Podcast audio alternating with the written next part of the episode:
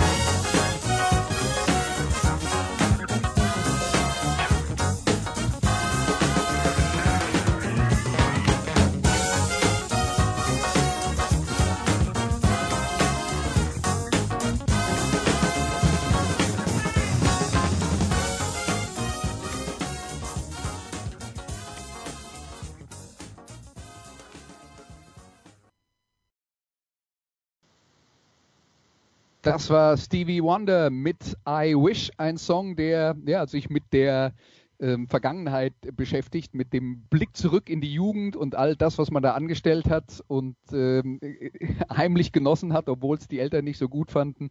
Und äh, ja, da in diese Zeit würde er gerne wieder zurück. Eine äh, äh ein, ein, ein, Gefühl, das viele Erwachsene kennen, dass sie doch gerne wieder in die sorgenfreie Jugend zurück wollen. Ja, und äh, die Jugend, ob, ob die bei Stevie Wonder tatsächlich so sorgenfrei war. Das, das, ist sogar ein bisschen schwer einzuschätzen. Stevie Wonder, das äh, wissen wahrscheinlich die meisten, ist ähm, nicht blind auf die Welt gekommen, aber sehr früh erblindet. Er war eine Frühgeburt und äh, das war eine Spätfolge davon, dass, äh, dass er also nicht sehen konnte. Aber Stevie Wonder war, und das wissen dann vielleicht doch nicht so viele, ähm, ein, ein Kinderstar schon. Also der hat seinen ersten Vertrag bei Motown der Plattenfirma aus Detroit, die für unglaublich viele 60er Jahre, 50er, 60er Jahre Hits äh, zuständig war. Also wirklich eine, also in, in Detroit gab es ja die Autofirmen und Motown war eine Hitfirma.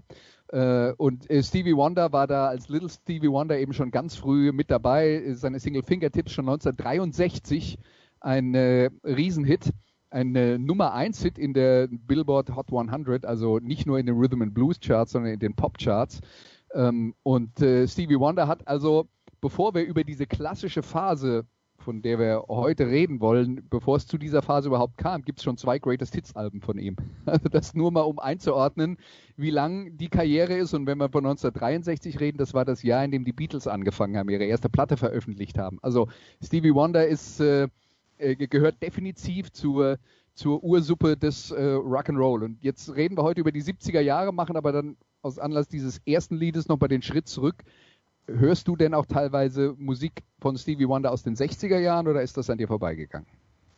Das ist äh, wenig. Also äh, klar, man, man, mal hört man sich äh, die alten Sachen an, ähm, aber äh, ich bin nicht so der große äh, Freund von äh, Kindersängern, um es mal so auszudrücken. die klassische Phase, in der er eben ja auch, also Songs in the Key of Life, das ist 1976, da war er 26, als ja. er I Wish äh, gesungen hat und in sein Leben äh, reflektiert hat. Das ist also alles auch, auch da ist er ja schon ungeheuer jung, hat bloß eine riesen Karriere hinter sich. Ja. Aber äh, also klar, dass man mal Blowing in the Wind, äh, äh die Coverversion als Dylan-Fan dann sich auch äh, natürlich äh, angehört hat, gehört dazu. Es gibt so einige Stücke, gerade die späteren, umso später, umso besser wird's letzten Endes mhm. sein. Ja. Delivered I'm Yours ist ein toller Song, ist ein großer Song, ähm, aber die großen Alben kommen halt, äh, gerade im Soul ist, ist ja auch, äh, sind ja die 60er Jahre noch keine Albenzeit, das geht ja erst ja. mit Marvin Gaye und eben mit Stevie Wonder los. Und das ist dann eben auch ein ganz wichtiger Punkt, über den wir dann mal reden müssen, wenn es um die historische Bedeutung von Künstlern wie Stevie Wonder und Marvin Gaye geht. Marvin Gaye, der übrigens auch ein tolles Thema für eine, ein Special wäre, kommt dann vielleicht irgendwann mal. Und dessen Album What's Going On war übrigens die Nummer eins bei den besten Alben aller Zeiten äh, beim Rolling Stone. Ähm, und das ist ja eine neue Liste, die oder eine erneuerte Liste, die im letzten Jahr veröffentlicht wurde was Marvin Gaye und Stevie Wonder wirklich geschafft haben, ich habe gesagt, Motown war eine Hitfabrik. Die haben feste Songwriter gehabt, die einen Kracher nach dem anderen rausgehauen haben für alle möglichen Künstler wie die Temptations, die Supremes und so weiter und so fort. Ähm, aber das war dann halt wirklich vom, von der Firma geplant. Ähm, und da ging es halt einfach nur darum, ein, äh, ein Hit nach dem anderen zu produzieren. Alben waren da so ein Nebenprodukt. Das war, hier sind die neuesten drei Singles und noch ein bisschen Füller und das war dann die, äh, das war dann die LP. Und ähm, ja, da, da, muss man dann auch sagen, die, die Motown-LPs aus den 60ern haben dann dementsprechend halt nicht diese künstlerische Substanz wie äh, vieles von dem, was in den 70er Jahren passiert ist. Absolut. Also äh, zu den Songschreibern nebenbei gehörte auch schon in jungen Jahren ja auch tatsächlich Stevie Wonder mhm. und hat für äh, Smokey Robinson Tears of a Clown geschrieben, unter ja. anderem. Also, auch einer seiner größten Songs. Also, ja. ja. Also für Hits war Stevie Wonder schon immer irgendwie gut, aber eben halt auch äh, für ungeheuer tolle, schwere Alben und Songs in the Key of Life, äh, nur um es mal zu sagen, ich würde es auch ähnlich hoch letzten Endes äh, einordnen, ist ein Wahnsinnsalbum. Wir reden dann gleich äh, nochmal intensiver über die Alben, die er in den 70er Jahren ähm, aufgenommen hat, machen jetzt mit einem anderen Song weiter, der von einem früheren Album stammt, nämlich äh, der Platte Inner Visions. Und das Stück heißt Higher Ground.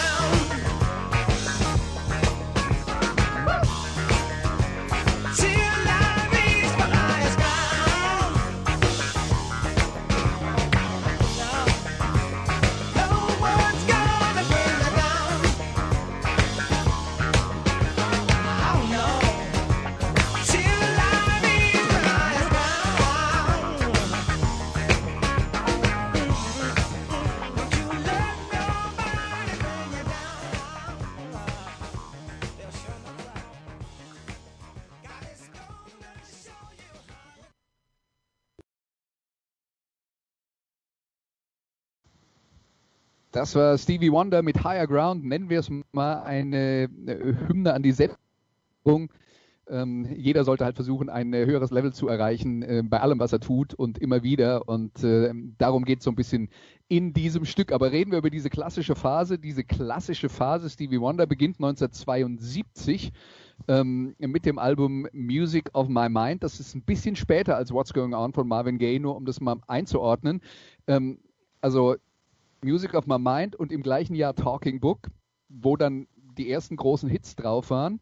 Äh, einen davon hören wir noch, Inner Vision, zwar 1973. 1974 kam die Platte Fulfillingness First Finale und Songs in the Key of Life 1976.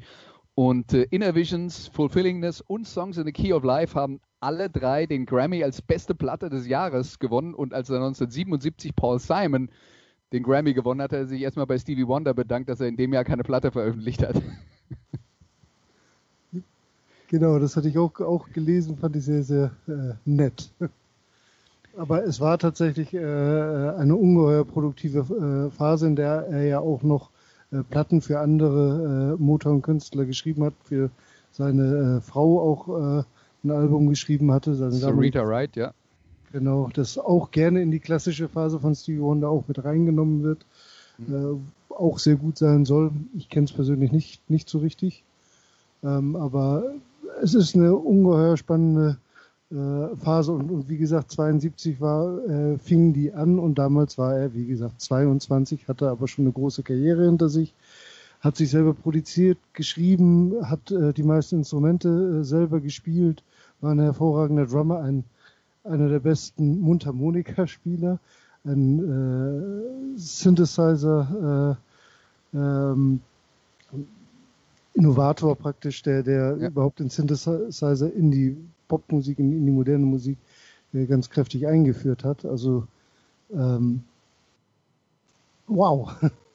Ja, also äh, er hat äh, er hat wirklich sehr viele äh, äh sehr viele ähm, äh, Dinge vorangebracht und war ein ein Trendsetter an an vielen Fronten. Und wie gesagt, mit Marvin Gaye zusammen hat er dann eben auch die Art und Weise, wie Alben gemacht wurden, in, in der schwarzen Musik komplett verändert. Da ging es dann auf einmal um komplexe Themen.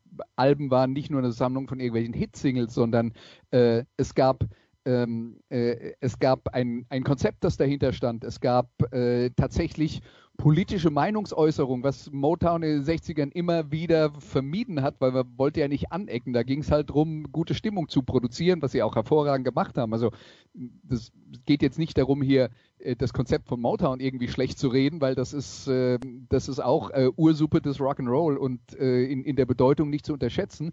Aber was die halt nie gemacht haben, Barry Gordy, der Chef von Motown, der in den 60er Jahren war das halt alles von der Firma äh, gesteuert. Und erst in den 70er Jahren haben Leute wie Marvin Gaye und Stevie Wonder, die dieses Standing hatten und die Macht hatten, dann zu sagen, okay, wenn ihr mich das nicht machen lasst, gehe ich halt woanders hin. Die haben dann quasi durchgesetzt, dass sie die Platten umsetzen konnten, die sie im Kopf hatten. Und da sind ja jetzt mit äh, den, den Platten von Marvin Gaye aus den 70er Jahren und denen von Stevie Wonder, der vielleicht in der vielleicht nicht ein What's Going On hat, aber ähm, ein, vielleicht eine längere Reihe an herausragenden Alben als äh, äh, Marvin Gaye. Und, äh, da, die sind ja auch reich belohnt worden. Das war ja auch alles kommerziell extrem erfolgreich. Ja, also es ist ja auch, wenn wir den Vergleich äh, zwischen Songs in the Key of Life und What's Going On machen wollen, äh, es ist äh, letzten Endes muss man natürlich auch sagen, dass Songs in the Key of Life ist ein Doppelalbum, was es geschafft hat, eigentlich ohne echten Pausenfüller äh, auszukommen, was bei Doppelalben ja halt dann immer eine Schwierigkeit ist. Und bei einer äh, Laufzeitlänge von, von über 100 Minuten ist das schon beachtlich. Ja, und äh, nicht nur ein Doppelalbum, sondern der Originalplatte lag dann damals noch eine zusätzliche Bonus-Single bei. Äh, also äh, er hat dann noch einen draufgesetzt. Das sind also eigentlich, eigentlich kann man sagen, sind es, äh, sind es dann nicht vier Albenseiten, sondern fünf, wenn man das alles zusammennimmt. Mhm. Also er war nicht, war nicht schüchtern, dann war es auch okay, dass er für Songs in the Key of Life zwei Jahre gebraucht hat, nachdem er vorher äh, jedes Jahr mindestens äh, einen Kracher rausgehauen hat. Ähm, machen wir weiter mit einem äh, Song von Stevie Wonder. Das ist jetzt äh, von der Platte Talking Book aus dem Jahr 1972. Das war so die erste Platte aus dieser klassischen Phase, wo er wirklich die Hits drauf hatte. Den größten hören wir gleich. Das hier ist jetzt ein Stück, das hast du ausgesucht, Ulf, reden wir gleich drüber. Ähm, aber ähm, das ist jetzt ein Stück, das damals nicht eine große Hitsingle war. Und wenn man es so hört, ich frage mich immer, warum eigentlich nicht. Aber da, das können wir dann gleich diskutieren. Hier ist also Stevie Wonder aus dem Album Talking Book mit I Believe When I Fall in Love, It Will Be Forever.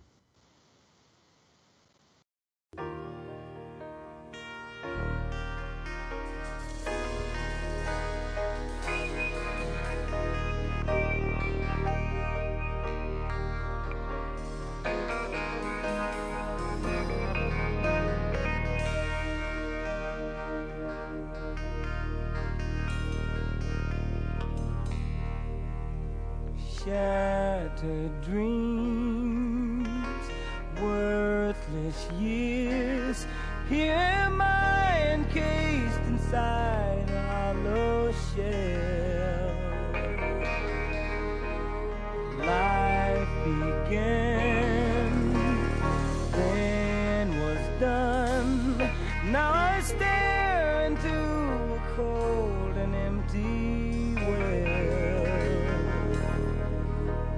The many sounds that meet our ears, the sights our eyes behold, will open up our merging hearts and feed our empty souls. I believe when I fall in love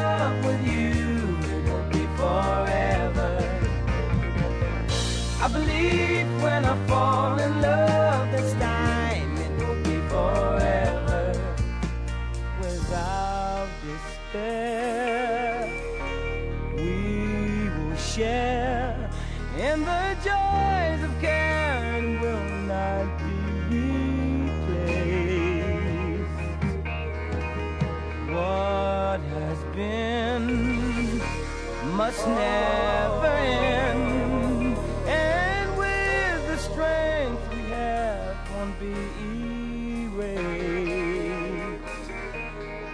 the truth of love are planned and firm, they won't be hard to find. And the words of love I speak to you will echo in my mind. Mm, I believe when I fall in love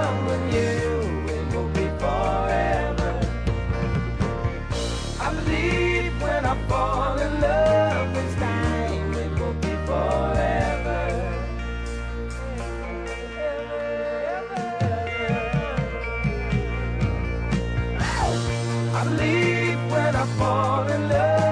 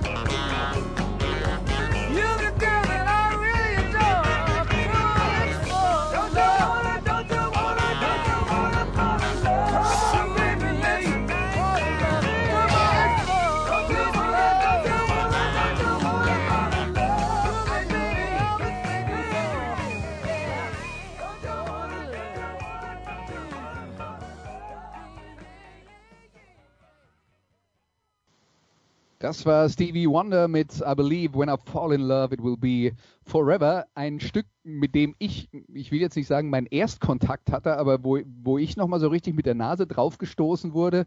Ähm, nicht auf der Platte, die ich mir irgendwann mal gebraucht gekauft habe und meine Version von Talking Book, die ich damals in den USA erstanden habe, war ziemlich zerkratzt. Die habe ich also nicht so oft angehört.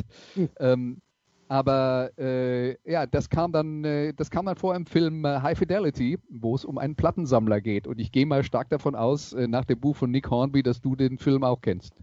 Ich kenne den Film, das Buch natürlich. Ja. Äh, absolute Pflichtlektüre für jeden, der ein bisschen Eben. Mag. Also es ist ein ganz toller Film und tatsächlich ist mir da der Song auch zum ersten Mal aufgefallen, obwohl ich vorher schon, aber ich hatte mich vorwiegend auf, auf äh, Songs in the Key of Life tatsächlich äh, gekümmert vorher, äh, viel gehört. Äh, Inner Visions, Living äh, for the City und, und ähnliches. Äh, Talking Book ist ein bisschen durchgerutscht, aber der Song ist, ist wahnsinnig. Ich saß im Kino, der Abspann lief, der Song fing an und ich dachte, hey, das ist doch Stevie Wonder. Was ja. ist das für ein Lied? Ja, ja und ähm, es ist es ist nur ein Beispiel dafür, wie diese Songs arrangiert, komponiert sind, wo gerade wenn man das mit Kopfhörer hört, ähm, das ist so ungeheuer fein ziseliert und so detailreich, wo ähm, wo es unglaublich viele Stimmen gibt, die von links, von rechts, von oben, von unten kommen, wo die Gitarre auf dem linken Kanal, die Gitarre auf dem rechten Kanal, dann macht der Bass irgendwo im, in, in der Magengegend was. Also äh, äh, das ist wirklich ein Klanggemälde, was er da aus, äh, äh aufbaut, Stevie Wonder. ist also nicht was, ähm, wo man dann halt äh, Bass, Schlagzeug, Gitarre hört und da singt einer was dazu, sondern das ist wirklich, also da erinnert es mich ein bisschen an Brian Wilson von den Beach Boys, der ja auch diese, sagen wir mal, Taschensymphonien aufgebaut hat. Äh, so ein bisschen in die Richtung geht das aus meiner Sicht auch und bei dem Lied finde ich es jetzt besonders auffällig. Ja, also äh, es hat ein, eine, ein wunderschönes Klangbild, es ist, es, es ist voll, es ist äh, schön. Eine seiner, eine seiner, also in der Zeit waren ja auch die, die meines Erachtens äh, seine Balladen auch äh, absolut äh, wunderschön. Ja. Also äh, nicht auf der gleichen Platte war. übrigens You Are the Sunshine of My Life, was vermutlich eigentlich auch jeder kennt. Ne? Ja.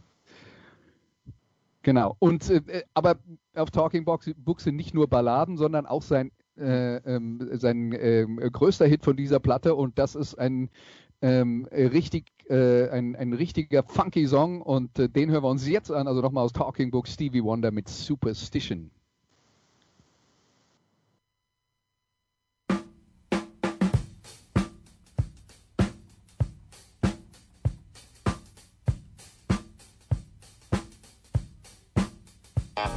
Thank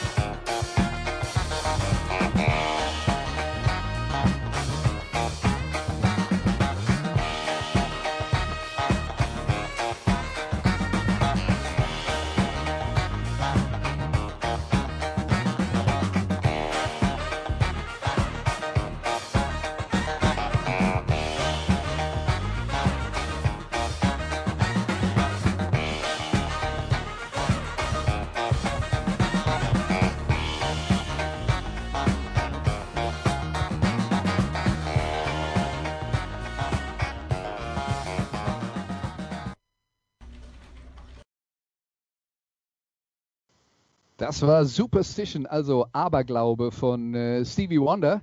Und äh, ja, das äh, war für mich, Ulf, so ein bisschen die Blaupause. Wir haben vorhin schon Higher Ground gehört, aber so ein bisschen die Blaupause für die Funky-Songs, die Stevie Wonder in dieser 70er-Jahre-Phase äh, äh, aufgenommen hat. Und gerade der Einsatz des Keyboards war wirklich äh, stilprägend. Das haben dann auch ganz viele Leute versucht zu kopieren. Also die, den Einfluss davon hört man auch auf Platten von Rolling Stones und weiß der Teufel von wem.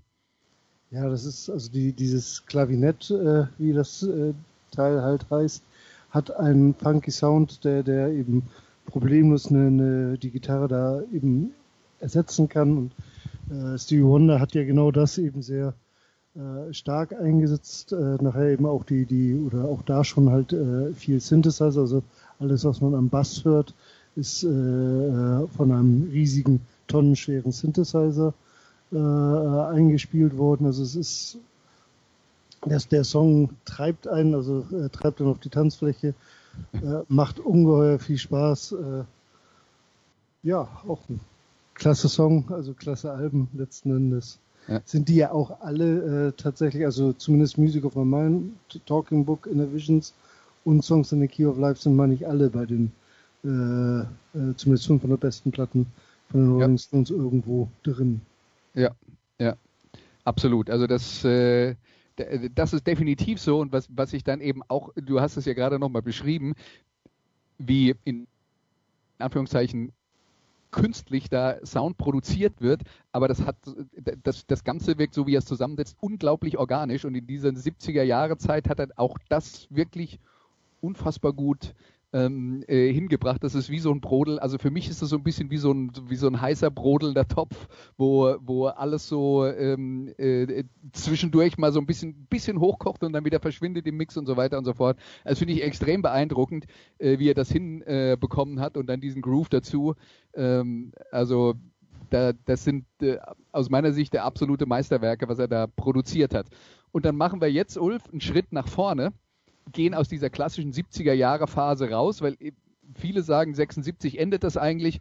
Dann hat er ähm, äh, ein Doppelalbum gemacht, nennt sich The, The Secret Life of Plants. Das war teilweise der Soundtrack äh, zu einem Film, teilweise sind ein paar Originalsongs, ist sehr viel instrumental, klingt also völlig anders als diese 70er Jahre Platten und gerade die Soundtrack-Sachen. Ich musste ein bisschen, falls den jemand kennt, an Van Dyke Parks denken, also eher so Soundtrack-Musik aus den 50er Jahren. Ähm, sehr altmodisch auch für die, ähm, äh, für die damalige Zeit. Ähm, und dann kam das Album Harder Than July und da würde ich sagen, das ist dann fast so ein bisschen der, der Abschluss der klassischen Phase, aber da hört man dann schon in den Stücken eben auch ein bisschen eine Weiterentwicklung in der Art und Weise, wie Instrumente eingesetzt werden, welche Instrumente eingesetzt werden. Und jetzt stürzen wir uns rein in das Album Harder Than July, von dem wir auch zwei Songs haben. Und das erste ist einer, den wahrscheinlich jeder kennt. Happy Birthday.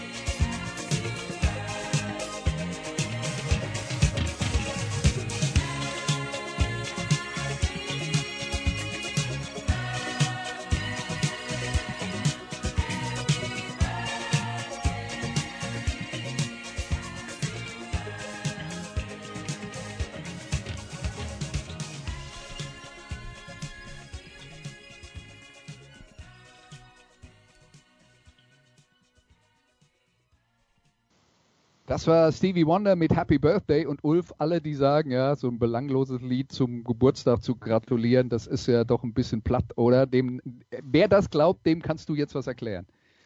Ja, also äh, Happy Birthday ist ja tatsächlich ein Song, das man zu, zu jedem äh, dahergelaufenen Geburtstag äh, spielt, mehr oder weniger gerne, gerade in Deutschland, aber auch in Amerika, auch, auch dort wird tatsächlich übersehen, äh, einfach mal den kompletten Text sich anzugucken. Äh, denn es geht tatsächlich, äh, es ist ein rein politischer Song, wo es äh, darum geht, äh, den äh, Geburtstag äh, von Martin Luther King, der eben eigentlich als, also Martin Luther King Day, der ja schon seit seiner Erschießung praktisch gefordert wurde, den endlich durchzusetzen auf eine charmant fröhliche Art und Weise, um die Leute auch irgendwie zu, zu erreichen.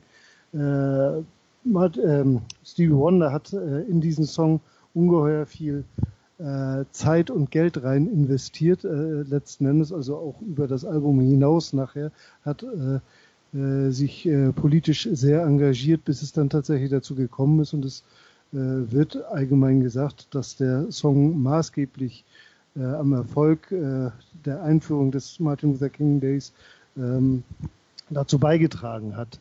Also die, die, wenn man sich den Text wirklich einmal genauer an, an äh, hört, dann geht es halt um den Traum von Martin Luther King. Es geht darum, äh, Frieden äh, an einem Tag äh, weltweit zu feiern. Das, äh, es wird Thanks to Martin Luther King wird, wird halt äh, gesungen. es ist ziemlich eindeutig letzten Endes eigentlich, aber es wird halt gerne übersehen. Ähm, ist aber ein, ein toller Song, der auch gerade eben auf die Art und Weise, wie er an das Thema rangeht, im Gegensatz zu Public Enemy, die halt äh, auch ein äh, Song später, um das auch wirklich in den äh, vereinzelten Bundesstaaten durchzusetzen, äh, in Arizona geschrieben haben. Der ist halt sehr aggressiv, während äh, Stevie Wonder wirklich einfach mit äh, seinem vollkommen typischen fröhlichen Sound, den er halt immer wieder gerne hat, daherkommt und ist toll. Ja. Also äh, äh, das Public Enemy Stück wollte ich auch nochmal ansprechen, weil wir äh, haben das auch neulich mal hier in der ähm, in unserer Musiksendung gehört. Da ging es eben um Public Enemy und darum, dass ja tatsächlich das ähm, das Problem war, dass sehr viele Staaten diesen Martin Luther King Day dann tatsächlich zu einem Feiertag gemacht haben, aber zwei hatten sich geweigert. Arizona war, glaube ich, der letzte, der da noch durchgehalten hat. Und äh, deswegen der Song By the Time I Get to Phoenix, die Stadt Phoenix in Arizona, um die geht es da. Ähm, das äh, Stück mit dem Public Enemy, der ihren ähm, sagen wir mal, äh, ihre Unzufriedenheit mit der äh, Situation zum Ausdruck gebracht haben. Und du hast es jetzt äh, so beschrieben, ich habe gedacht, ja, das ist so ein bisschen Happy Birthday der Song, der Martin Luther King selber geschrieben hätte über die Situation und, ähm, äh, und ähm, By the Time I Get to Phoenix vielleicht der Song, den Malcolm X geschrieben hätte über die Situation. ja, das passt ganz ja, aber ähm, Stevie Wonder, ich habe es schon angesprochen, einer der also auch gerade was die Technik anging und die Aufnahmen, äh, die, die Aufnahmequalität und äh, ähm, die, die, technischen Möglichkeiten bei den Musikinstrumenten immer wieder äh, mit dem Neuesten gearbeitet hatten. Das hört man dann ab, äh, ab Beginn der 80er Jahre.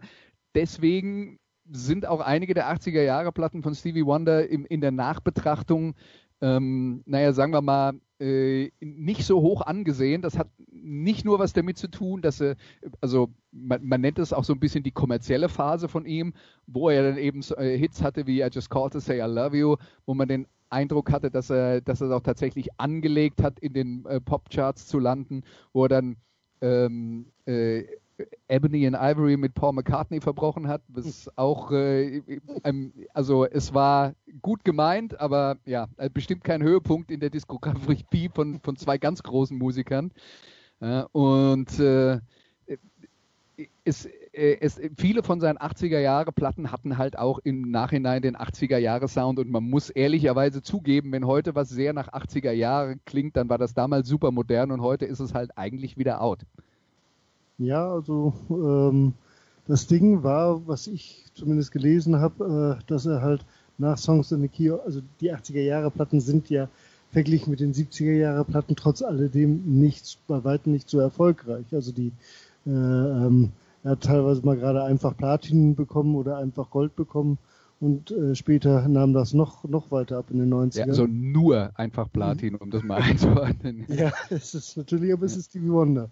Ähm, und äh, er hat halt äh, ein Stück weit den äh, versucht, den, den Erfolg wiederzufinden, nachdem er halt nach Songs in the Key of Life ja eine relativ große Pause gemacht hat, dann aufgrund seiner politischen Aktivitäten nach Hotter Than July noch mal länger, fünf Jahre bis zur nächsten LP. Und es wurde ja auch immer langsamer dann, dann mit äh, seinem Output, also das riesige Output, also Songs in the Key of Life, soll, soll eigentlich, sollen da 200 Songs von vorliegen. Äh, das, das hat er später dann nie wieder äh, so erreicht.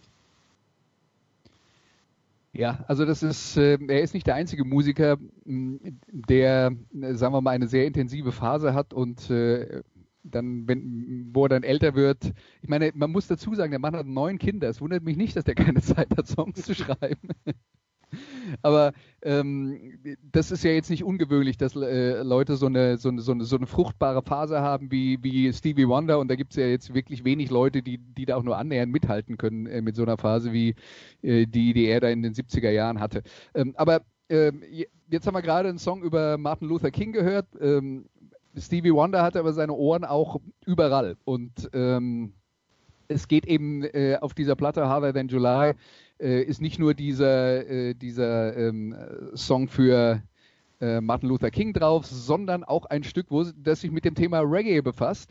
Ähm, muss man dazu sagen, 1980 nicht der, das erste Mal, dass Stevie Wonder äh, sich mit dem Thema Reggae befasst. Auf dem ein Album aus der klassischen Phase, das wir so ein bisschen unter den Tisch haben fallen lassen, Fulfillingless äh, First Finale, ist der größte Hit drauf, Boogie On Reggae Woman. Und ähm, das ist schon, er, also er hat das schon sehr bewusst mitverfolgt. Reggae ist ja das, was wir jetzt so als Roots Reggae kennen, ähm, ist ja in den 70er Jahren auch auf die Szene gekommen. Also so 72, 73, Bob Marley and the Wailers waren die ersten Veröffentlichungen, die so populär waren. Und bis 1980 ähm, wusste halt jeder, was Reggae ist. Und das nächste Stück, das befasst sich mit Reggae, ist ein Reggae und war damals die erste Single aus der Platte und auch ein sehr großer Hit weltweit. Und das Stück heißt Master Blaster.